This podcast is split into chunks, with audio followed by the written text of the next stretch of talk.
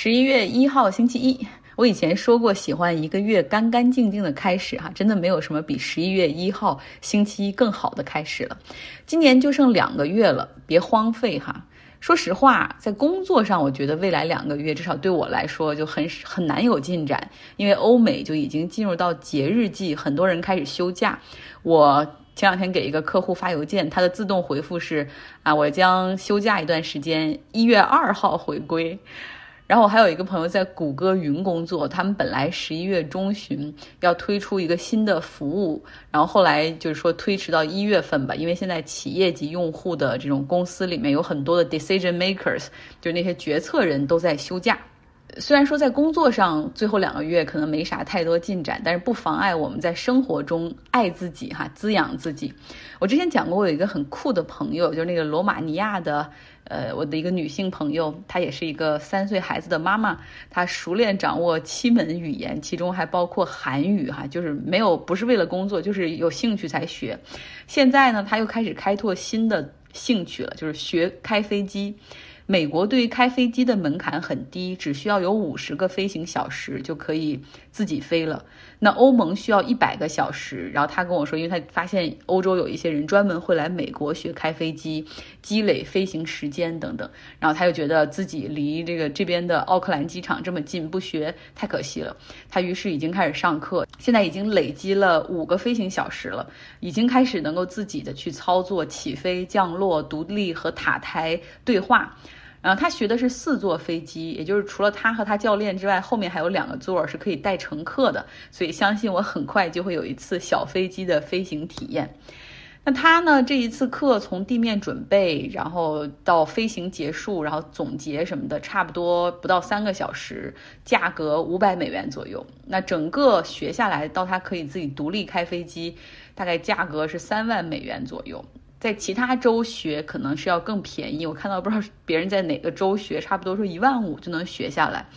然后他也鼓励我说你也学，然后我说有点贵，而且不知道什么时候有机会才开。你知道，要是学会了不练习，那也也白扯哈。他说一架四座的小飞机最便宜的就是三万美元左右，你就跟一个特斯拉的汽车差不多贵。有很多飞机其实跟船一样，是好几个朋友大家共同拥有，然后平摊成本，呃，然后大家一起商量，就是谁开哪哪哪些天是谁开。然后我就忽然想起之前有在纽约客上看到一个文章，就是说一对儿中年夫妇，然后他们在亚利桑那州住，就为了方便到这个中西部去，经常可以去跟家里人一起见面什么的，他们就买了一架小飞机，然后这样的话，就每个周末他们都可以从亚利桑那州飞到中西部明尼苏达州的老家和他们的父母团聚吃饭，然后吃完饭再开飞机回来。主要是想说哈，飞行在美国是一件很容易的事儿，而且门槛很低。我今天又查了一下，中国有一个女性叫陈静娴，她当时是在国内读了法律，然后后来来纽约继续攻读那个 LLD。学习工作之余，她向朋友借了点钱，利利用业余时间学开飞机，然后结果后来就真的五十八天开着飞机环游世界，是一个狠角色哈，是一个很厉害的行动派。好了，来说新闻哈。今天我们要说说国际政要的主题，就是开会。周末的时候，G20 在意大利的罗马举行了他们今年的会议。在罗马开会，那真是超有仪式感的。大会在斗兽场里搭了一个巨大的会议桌。这 Boris Johnson 还振振有词地说：“哎呀，这个在这儿开会真的是对我们的提醒。你看，古罗马的文明曾经那么的璀璨，可说没也就没了。我们现在以为人类的文明啊，这个非常的发达，无懈可击。可是，在气候变化面前，又是那么的脆弱。我们不能够让悲剧重演。”哒啦哒啦。那最后合影的时候，意大利人又把这些领导人都拉到了这个许愿池跟前，哈，然后大家站在那个许愿池前，好像好像也有这种许下美好心愿的意思。这次 G20 的议题有两个，第一个就是后疫情时代如何重建经济，第二个就是气候变化，这个二十国集团怎么样协作，相当于是为格拉斯哥气候变化大会搞个前奏。出于对疫情的担忧呢，俄罗斯总统普京以及我国国家主席是没有到场。经济方面呢，他们 G20 达成了一个一致，就是这二十个国家不搞税务竞赛，也就是说各国的企业税不会比百分之十五更低，谁也不要用更低的税率去吸引企业把自己的总部转移到那儿去合理避税哈，大家达成一个这个一致。而第二个呢，气候变化的方面，这二十个国家他们的碳排放总共是占了全球的百分之八十，所以说他们如果能够达成什么的话，会非常的对抗气候变化有作用。但是大家说的也比较虚哈，就是说承诺到本世纪中叶达到碳中和。呃，同意不向海外进行煤炭业的投资等等，但至于国内的煤炭如何退出能源市场，没有谈及。东道主意大利的总理德拉吉说：“我们有长期的目标还不够，其实需要设置一些短期的目标，比如下一个十年到二零三零年啊，要怎么做？我们要让这个路线图更加清晰。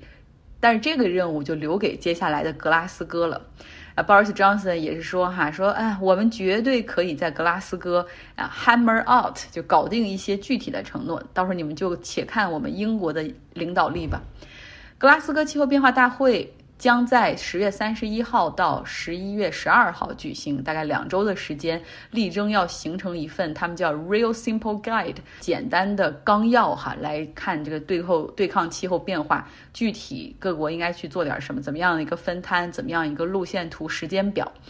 那一些意见领袖以瑞典女孩 Greta。为首的，他们也已经到了格拉斯哥。他们会在十一月五号的时候组织一场大规模的抗议，向全球的政要施压，就是说，你们要说的多，也要做的更多才行。要以你们现在拖拉的速度啊，就留给他们的未来就并不多了。来看日本大选，他们的投票在周末举行。根据出口民调显示，自民党大概会获得二百六十一个席位，依旧是议会中的第一大党。他们赢了哈，但是比上一届选举呢丢掉了十五个席位，跟他们多半会共同一起执政的公民党获得了三十二个席位。我们之前讲过，万年执政党自民党他们的候选人在大城市里是没什么优势的，像东京、横滨、大阪这些地方受欢迎程度并不是很高，他们的票仓都在偏远的乡村地区。那比如说在议会的选区上的划分。人口最多的一个选区叫东京第十三区，它的选民数量是四十七点五万对一个议会席位。那在人口最少的选区，在西部的鸟取县，一个选区只对应着二十三万人左右。那就意味着说，实际上在偏远地区的那些人，他们在选举的时候，他那一票的分量更重。那日本法律是这样规定的哈，就是不同选区之间的。这种对应的选民差距，只要不超过两倍，都属于一个合法的区间。一方面好像是对于这种日本人口极度不平衡的无奈，但另外一方面，我们也都知道这些规则都是自民党制定的哈，他们也是为了更好的去保护自己的票仓。但这中间又造成一个问题，像这些小地方人口虽然少，但是因为它这个一张选票好像更值钱哈，所以他们会获得很多资源。像鸟取县有一个叫棋子市的小城市，只有六千人左右，嗯，然后但是却得到了大量的这种中央政府的支持和拨款。他们最近建好了一个条件很好、设施齐全、很大的图书馆，然后还附带附近还有这个幼儿园，并且对中学进行了翻新。但实际上，这个城市里的年轻人已经很少了，新生婴儿更是有限。嗯，还修了高速公路，然后当地还有很好的农业补贴等等。日本国内有一些声音，一直都是说这个选区不公平，要重新划分，必须按照同等的人数哈，然后来划分这一区。那如果东京人数更多的话，东京就应该有更多的议会席位。就更加符合一人一票的权重，但是有一些反对的声音。那些反对声音就是说，如果你真的严格按人口来分配选举权的话，那么偏远地区的情况只会进一步恶化，就是他们没有声音，没有投资，最后那些城市可能都会死掉。虽然那些老年人的不在，住在偏远地区的人和住在大都市里的人，他的想法其实是很不一样的。那这些偏远地区的通常以年龄比较大、思想比较保守的这些人为主哈。那他们比如说很支持日本传统的一些东西，像大城市呼声很高的一些议题，他们就会反对。比如说大城市里的一些人要求去废除日本法律中结婚之后女女人必须去更改为夫姓。这些乡村地区的人不同意去废除这个法律，那自民党为了照顾乡村的选民，所以他们也不改哈。中这只是大城市和小城市矛盾的一个例子哈。有时候你会发现，这个一些政策上的东西是改还是不改哈？好像两边都有优缺点，究竟如何权衡，嗯，也是个很难的问题。好了，这周我们的读书会非常的精彩，我们有《三体》的专场哈，如何用更宏大的视角去看待文明的共存和冲突？当然，我们也进行了两场人间文明的探讨，聊了书里的很多内容，比如说文明和文化的区别，再比如说儒家究竟是思想还是宗教？呃，欧美世界为什么高看日本文明等等？那我会在这一周的时间里，尽可能的多给大家展示一点。当然，更希望的是那些喜欢阅读的朋友、愿意分享的朋友，可以加入我们的读书俱乐部。《文明冲突》这本书，我们才刚刚开始看第二章哈，所以你完全有时间赶得上这趟列车。《三体》呢，首先说我介绍故事背景啊，它是《三体》是一颗。就是在距离地球大概四光年远的一个一个行星，一个有生命的行星，但是它本身呢有三个太阳。嗯，根据我不太了解的一个物理定律，三个太阳它会成一个不规不规则的运动，所以它那个在那个行星上呢，嗯，它有繁荣期和那种毁灭期，而且这个是无法计算、没有规律的。所以这一种情况下，三体文明是经过了几百年的这种反复的灭绝的发展，它发展出来的一个文明。嗯。然后大概的故事，我我我简单说一下，尽量快一点。就是七十年代的时候，我们中国建了一个红岸基地，嗯，然后呢，接收到了一个外星信号，呃，在这时间呢，我们的其中的一个物理学家呢，呃，就是通过以太阳为放信号放大器发射了一个回复了一个信息，嗯，这个时候就是三体文明发现了地球文明，同时呢，呃，他们想要侵略地球。然后他们通过几种手段，第一个通过一个质子来封锁地球的物理物理这个发展，理论物理发展，因为他们担心，嗯，以地球文明的发展速度，在他们到达地球的，他们需要，他们当时需要四百年时间嘛，这四百年时间，地球文明会超过三体文明，所以他们封锁你的发展，然后在地球建立了一个支持三体的一个秘密组织，同时他们派自己舰队进发，呃。后面呢，就是地球人在当时的基础理理论基础条件下呢，建立了一个很大的太空舰队，同时他们开展了几个就抵抗三体的方法嘛。第一建舰队，第二开展面壁计划，呃，第三呢是这个，第三是什么？不好意思，我有点乱了。然后呢，这面壁计划呢是针对三体人的一个特点，因为他们发现三体人的思想是透明的，就他们的思想不能说谎啊，他们想什么，对方会全部感知到。对地球人说我们的思想是不透明的，他们不知道我们想什么，他们可以看到我们做什么，但是呢，他们发展出了一个面壁的计划，就是我给予几个人，给予几个人最大的权利，他不要说他想什么，但是他去做，通过三体人想不到这件事情来，呃，来对抗三体，嗯，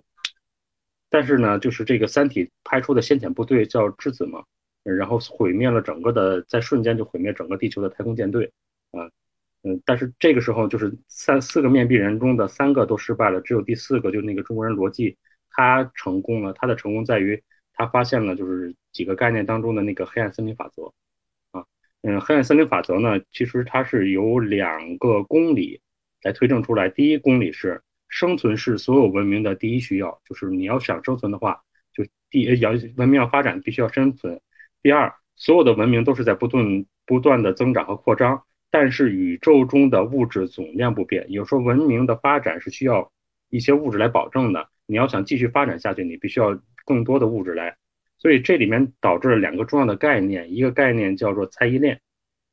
就是当两个文明发现的时候，你不知道对方是不是善意的，他是要毁灭你还是要帮助你，这个只能去靠猜疑。嗯，然后呢，嗯，第二个概念就是这个技术爆炸的概念，就是这个。文明的进步速度和加速度不见得是一致的，就像三体人对于地球文明的那个推测来讲，现在地球是弱小的，但可能它在短时间内超过一个发达的文明。所以在这两个概念的情况下，那么他的三体人的想法就是这样：就是我要毁灭你，我毁灭你才能保证我的生存，在我的能力还在你的前面时候，所以导致了黑暗森林法则，就是什么？就是将他设想的一个环境，宇宙是一个大的黑暗的森林。在其中呢，每一个星球文明都是一个猎人。当你发现敌人的时候，有几种选择：你是放任他不管，还是你消灭他？那最优选就是我赶紧消灭他。消灭他之后呢，我保证自己的发展了。这是一个最基本的。然后后面的概念就是逻辑以以这个概念为基础，就是说威胁三体人。呃，如果你毁灭地球，我通过我这些年的一个核导弹链的布置，我把三体星的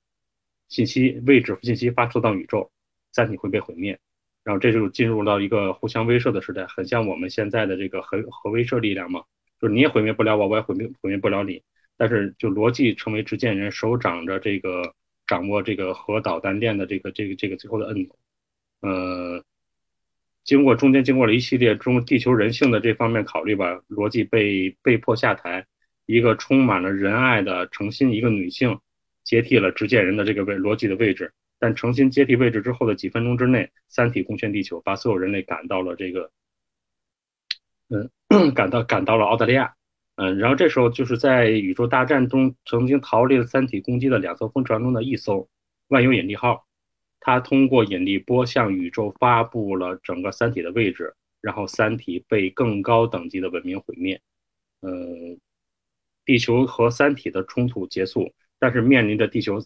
地球地因为三体的位置被发现了嘛，地球位置也被发现了，所以地球面临着更高等级位置毁灭太阳系的这么一个威胁。然后地球的文明在其中就制定了很多计划，去躲避这个，去去想法规避或者保存地球文明。也就到后来的，就说那个歌者文明啊，二维化整个太阳系的故事啊，真的是很宏大。我觉得中间涉及到像很多的那种哲学的感觉都在里面哈。其中有几点是非常引人深思的，尤其看这书的时候，我记得这本就我们在看这个《文明》这本书的时候呢，有一章里边在写这个，就人类认同是有各种层面的，就可能一个罗马人民，呃，会把自己认定为罗马人，但同时呢，更大层次他认定为自己意大利人，自己是天主教徒，自己是欧洲人，自己是西方人。那么由此我想就想出一个问题，比如说人类和三体文明的时候呢，我们是对立的两个文明。当更更遇到更大的时候，因为三体和按设定和地球是在四光年距离嘛，我们在其他星系的文明时候，我们是否统一可以称为是一个银河的文明？是必然的。当面对共同面对同一个敌人的时候，一定会出现一种这个文明就会进行整合和统一。呃，由外力所迫，这个过程只会加速。如果没有外力的话，一定是我们。内部的这个争斗和斗争才能产生文明的融合，就像我们历史中，你像我们中华文明的融合过程，其实就是这么一个过程。我理解下来，就是文明就是 A 区别于 B 的最大公约数，然后最核心的特征。那么面对可能更，比如说歌者文明的话，可能呃地球和三体文明，他们最大公约数的特征，他们想要活下去，或者说是。他们现在可以交流，类似于可能可能有类似于这样的一些特征，能够让他们作为一个统一的战线去对抗第三者。就比如说，你看苏联解体之前，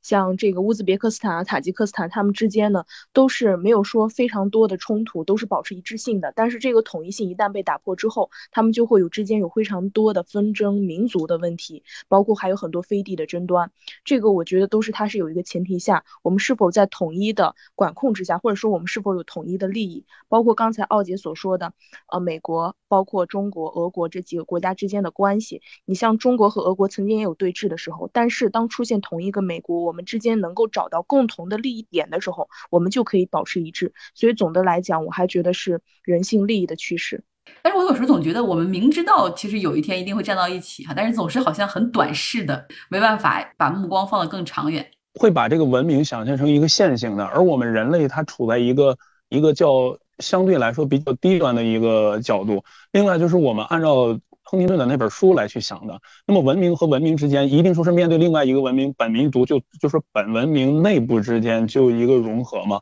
其实现在很流行的一个词啊，打不过就加入嘛。那有没有可能就是说我们完完全全的就就就就被人家给给给，就说如果真高的话，人家把我们变成那种所谓的殖民了，我们就彻底加入了。但这个时候就像好像在中国历史上，你看我们也被被成吉思汗他们入侵，但是因为我们的文明有更深的厚度，所以最后实际上是。他们反倒被我们的文明给吸纳了，吸纳进来，给融合进来了。实际上，那个哲学上是有一个最基本朴素的一个道理，就是呃，世界上一切事物都是既相对独立又相互统一。以所以说，不管是说地地球的文明和三体文明，它一定能找到这个它们相同一性的地方，有互相依赖的地方。好了，这就是今天的节目，谢谢，希望你有一个愉快的周一。